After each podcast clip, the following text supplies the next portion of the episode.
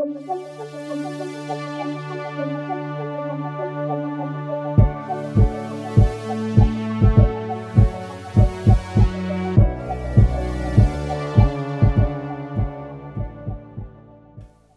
ici Dominique de Dans l'ombre du dragon pour un nouveau journal de Dandy. Aujourd'hui, je vous parle de Rune, qui est un jeu solo de Spencer Campbell de Gila RPGs. Pour le moment, j'ai accès à une version playtest du jeu. Il devrait arriver sur Kickstarter d'ici la fin 2022.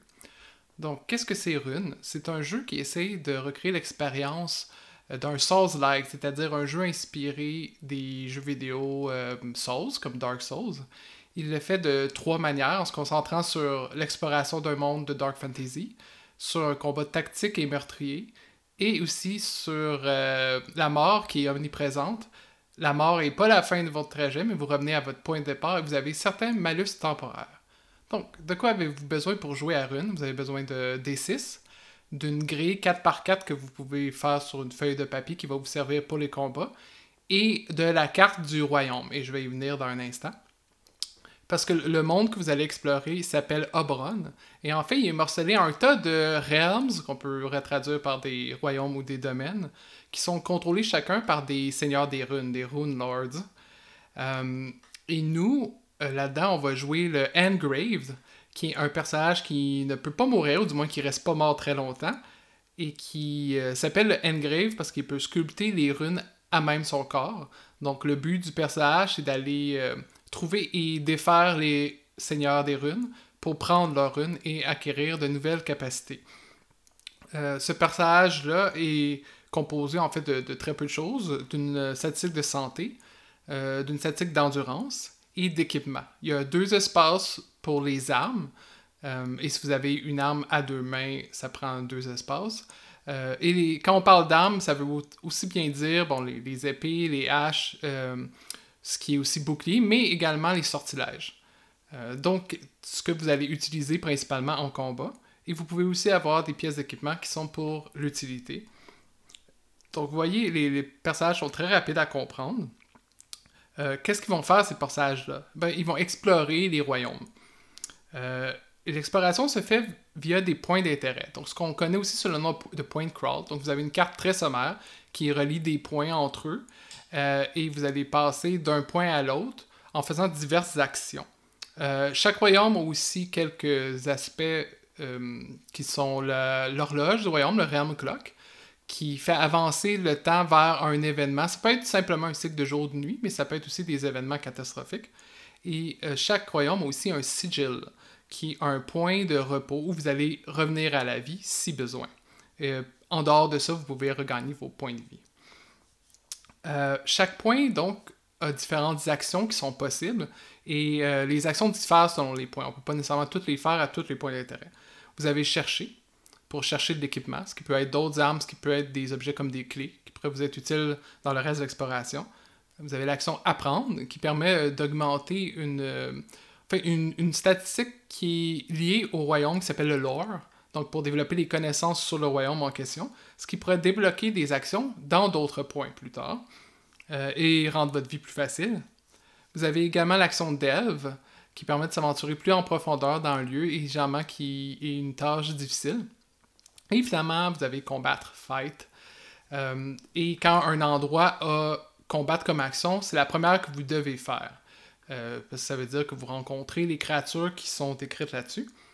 Euh, et c'est un bon moment justement pour vous parler des combats, qui est un autre axe important de Rune.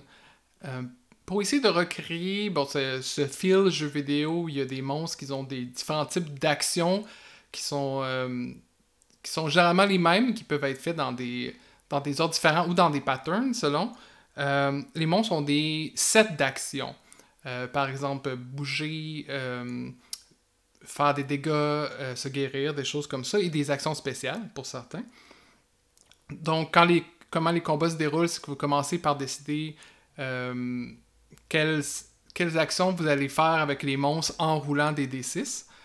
Et vous, par la suite, vous allez décider les actions de votre personnage aussi en roulant des D6. Et euh, à partir de ce bassin de dés, qui en commençant qui est 2 généralement, mais qui peut être 3 D6 si vous avez une pièce d'équipement d'utilité, donc qui n'est pas une arme, vous allez attribuer ces différents dés-là, comme vous le voulez, aux équipements. Euh, par exemple, moi j'avais une épée longue puis un bouclier. Le bouclier, dépendamment du résultat qu'on a, peut bloquer un point de dégâts, peut en bloquer deux, peut aussi permettre de bouger plus ou moins. Même chose, l'arme peut faire des dégâts, peut aussi vous permettre de bouger plus ou moins. une fois que vous avez attribué ces dés-là, bon, on résout les actions, on fait les dégâts, etc. Tout ça sur la grille 4x4 que je vous avais mentionné tout à l'heure. Il y a des monstres uniques, euh, qui ont généralement des noms. Il y a des monstres aussi non uniques, et c'est ces monstres-là qui reviennent à la vie quand vous mourrez. Euh, donc c'est important de garder ça en tête, euh, que vous pouvez pas prendre n'importe quel risque, parce qu'après ça, vous allez peut-être devoir recommencer ces combats-là.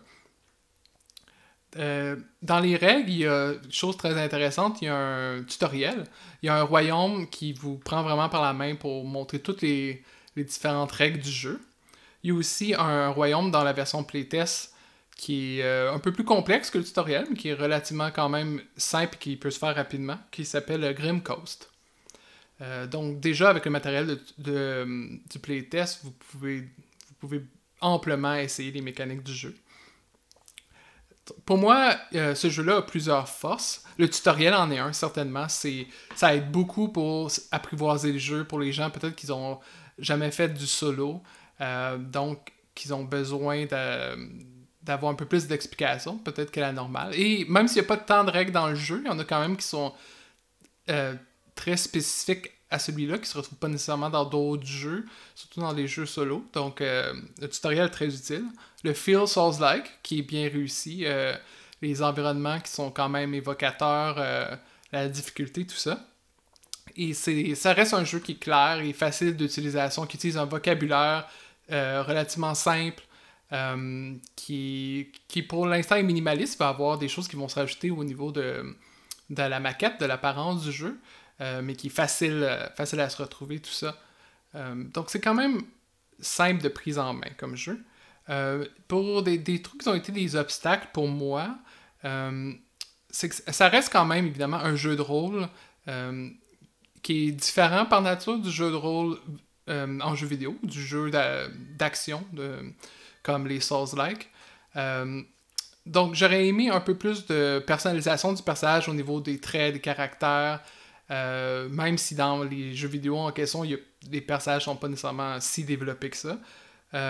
aussi, les descriptions parfois sont un peu sommaires pour ce qui est des monstres. Entre autres, leur set d'action, bon, c'est comme je disais, bouger, bloquer, etc. Puis à part quelques actions euh, spécifiques dans le playtest pour des monstres uniques surtout, euh, je trouvais que il faudrait quelque chose pour nous aider à décrire, euh, à décrire les actions pour pas que ce soit juste comme je te fais un dégât, tu bloques un dégât, etc. et finalement, un truc qui est un peu difficile, je trouve qu'en solo, c'est tout ce qui est la gestion de l'information.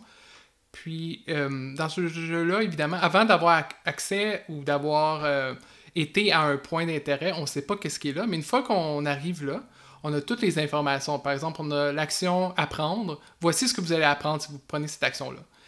Euh, fait que ça, vous le voyez sans même avoir choisi l'action. D'un côté, ça vous aide à prendre des décisions, mais d'un autre côté, ça peut être difficile peut-être de de, de pas laisser ça influencer notre décision ou de euh, de, point de vue roleplay, même si sais pas si c'est ça que notre personnage ferait ou non.